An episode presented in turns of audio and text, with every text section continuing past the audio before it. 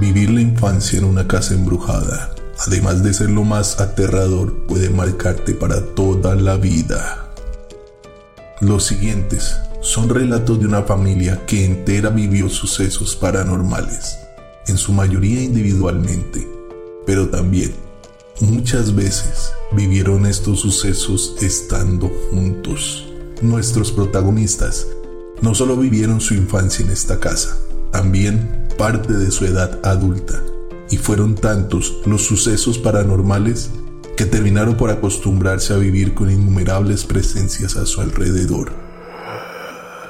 Yo soy Noctámbulo y seré su compañía esta noche. Prepárate, apaga la luz y disfruta de estas espeluznantes historias. Bienvenidos a Noche Oscura. Éramos una familia grande. En mi habitación dormía con varias hermanas Siempre que me pasaban estos sucesos, parecía ser la única de todas que estaba despierta. A eso de las 2 o 3 de la mañana, escuchaba unos pasos en el pasillo que venían directamente a mi habitación. Alguien entraba, caminaba junto a mi cama y allí empezaba a hojear un calendario que tenía justo al lado de mi cabeza. Para aquella época se utilizaban unos calendarios que traían 365 hojas, uno por cada día del año, y se arrancaban en la medida que pasaban los días. Esa presencia levantaba hoja por hoja y finalmente se detenía en una fecha.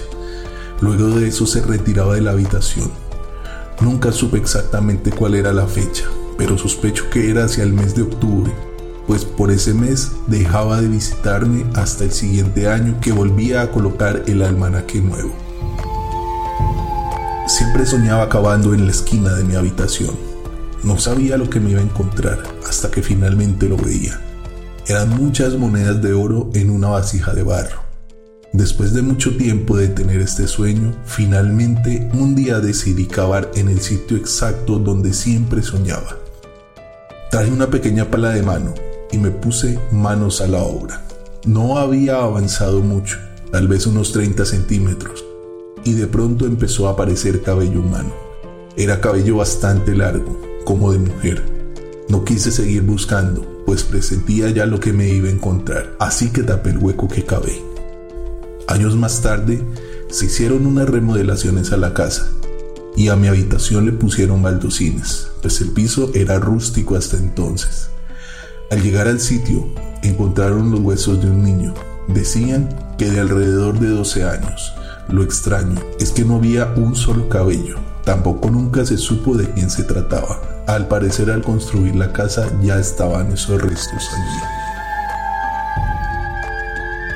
La noche más horrible que pasé en esa horrible casa, digo horrible, no por su aspecto, pues tengo los mejores recuerdos en ella, sino por su ambiente que en ocasiones se hacía insoportable.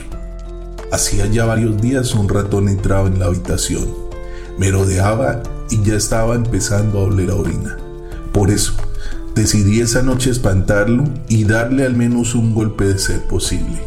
Así que dejé un palo en el piso y la linterna al alcance de la mano.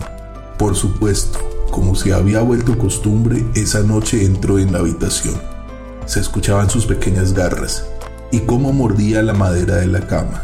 Entonces bajé la mano para agarrar el palo y una mano grande me tomó por el brazo. Me quedé paralizada, no podía ni hablarle a mi esposo que estaba a mi lado.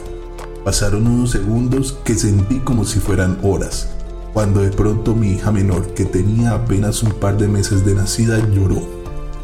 Tan pronto como se escuchó el llanto, esa mano me soltó deprisa y se metió bajo la cama. Desde ese día no pude dormir tranquila en esa habitación, ni tampoco nunca más mirar debajo de esa cama. Algunas noches un extraño sonido nos despertaba a todos o a la gran mayoría de la familia.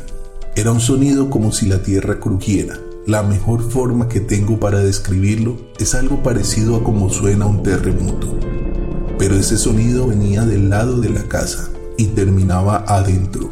Nosotros vivíamos justo al lado del hospital del pueblo y el sonido venía de allí. Cuando lo escuchábamos ya sabíamos que alguien acababa de morir.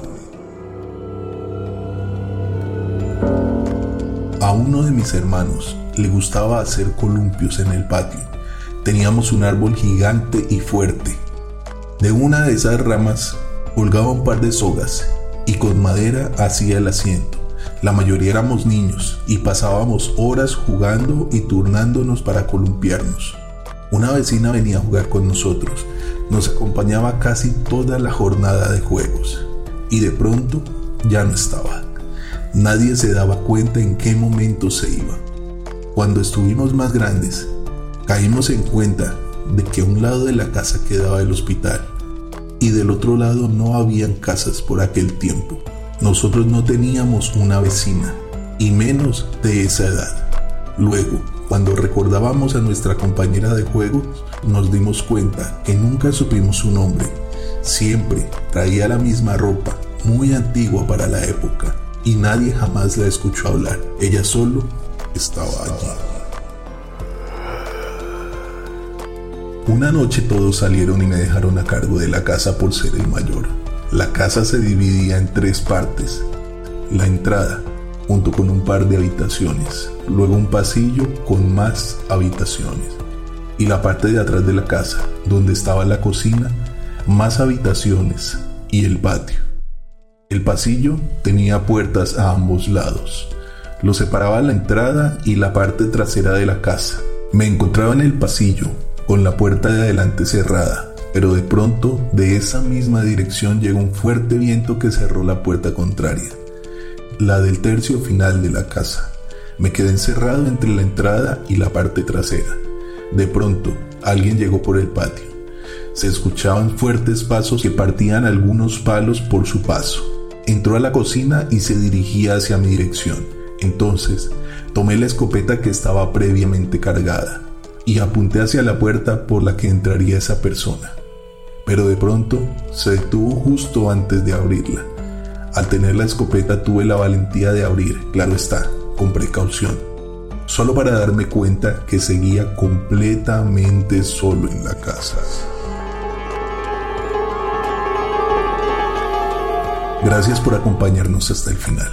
Aún quedan más historias de esta aterradora casa que aún estamos recopilando.